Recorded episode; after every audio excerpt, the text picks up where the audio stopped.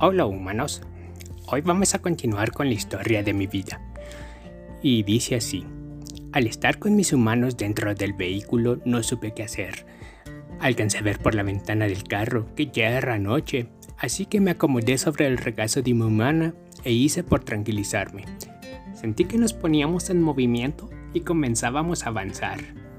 La radio sonaba con algo de música y yo solo escuchaba a mis humanos hablar sobre mí y de lo bonito que me veían. Ya, ay, qué lindos humanos.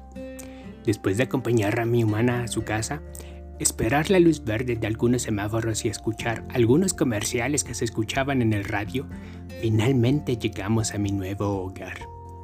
La casa tenía mucho espacio, con pocos muebles y claro, un espacio para mí. En ese momento era una almohada, la cual mi humano me había regalado y colocado a un lado de su cama. Pero yo no comprendía que era mía, así que la dejé por un lado y me puse a explorar cada rincón de la casa. Me había enseñado a hacer mis necesidades en el patio, pero díganme, ¿a qué perro no le gusta marcar su territorio? Así que como mi humano ya estaba dormido, pues dejé algunos regalitos dentro de su casa y al finalizar el cometido me dirigí hacia su cuarto y de un salto ya estaba en su cama. Me acomodé un costado y dejé que la noche pasara. Finalmente amaneció y se dio cuenta de todo lo que había hecho.